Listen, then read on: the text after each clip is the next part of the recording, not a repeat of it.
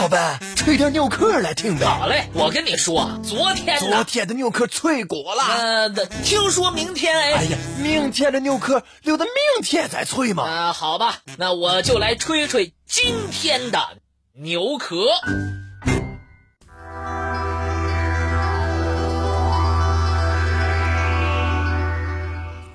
很多人自称在神农架看到了野人，但是。至今为止，科学工作者从来没有在神农架捕捉到真正的野人。那么，神农架真的有野人吗？所有的传说会不会是人们的杜撰呢？从古至今，神农架野人都吸引着无数人，但迄今为止找到的也只不过是一些所谓的脚印痕迹。并没有实体，因此有人怀疑神农架根本就没有野人，但大多数人却认为神农架林区地广林密，要在这一般茂密的森林里寻找野人的下落，本身就不是一件容易的事儿。也正是一直没有野人下落，民间各种各样的传言才纷纷出炉，甚至。有说法称，在神农架发现的野人根本就不是地球人，而是留在地球做科学研究的外星人。这些外星人为了掩人耳目，便装扮成了野人的样子行动。这种说法还认为，这些外星人十分友好，他们珍惜地球上的所有生命，除了研究之外，绝对不会有其他不良的行动。一些探险家为了搞清野人是否存在，曾经组织过无数次的神农架探险之旅。王方辰就是无数探险家中的一个。王方辰是国家环保部门的摄影工作者，他于1986年春天只身一人第一次进入神农架，希望能够获得关于野人真实面目的第一手资料。王方辰在神农架逗留了好几天，期间采访了许多自称近距离看到过野人的当地人。他从人们的描述当中发现，神农架野人应该是一个长着棕红色或者黑褐色毛发的人形动物，可以直立行走，直立高度大概有两米左右。野人最突出的特征就是脚大，目测有四十多厘米长。有助于他奔跑和躲闪。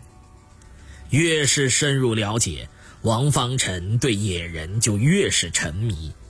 这一次探寻也奠定了他在寻找野人道路上的反复和执着。在整个探寻过程当中，王方辰听说了一个振奋人心的消息：当地公安局在神农架南部的长阳县追捕犯人。意外发现了一种似猿非猿、似人非人的生物，王方辰欣喜不已，认为这千年谜团要被自己揭开了。不过可惜的是，经过科学家们的验证，那似猿非猿、似人非人的东西跟神农架野人一点关系都没有，只不过是一个患有小脑症的病患而已。二十世纪九十年代。王方辰第三次踏入神农架，这一次他在很多地方发现了疑似野人的大脚印儿，而且在田垄松软的土地上还有一个像是人做出来的深坑，在深坑附近散落着几十个被啃完的玉米棒。根据玉米棒上的牙齿印，王方辰推断，只有人类或者是类人猿才能啃出如此整齐的痕迹。难道这些都是野人留下来的吗？王方辰还是不敢肯定。没过多久，王方辰又在雪地里发现了之前见过的大脚印儿。奇怪的是，脚印儿在中途突然断开，四周都是光滑、没有一点踩踏痕迹的雪地。但是此后很长一段时间内。神农架都没有出现过类似的脚印儿。二零零一年，八个年轻人告诉王方辰，他们曾在神农架南天门附近亲眼看到了野人。那个野人头很大，身材魁梧。可惜的是，他们的相机由于焦距不够长，而只拍下了一个很小的野人形象。就这样的照片来看，根本无法判别他们所说的话是真是假。两年之后，王方辰又从神农架当地的中学生那儿听到了亲眼见到野人的消息。根据中学生所说，当时他跟其他三个同学一起从学校回家，途中看到一个脊背弯曲、全身灰白的庞大动物。那只动物看到他们之后，以非常快的速度跑到树林深处。虽然有如此多的目击者，可到今天为止，目击者都不能拿出充分的证据证明自己的所见所闻。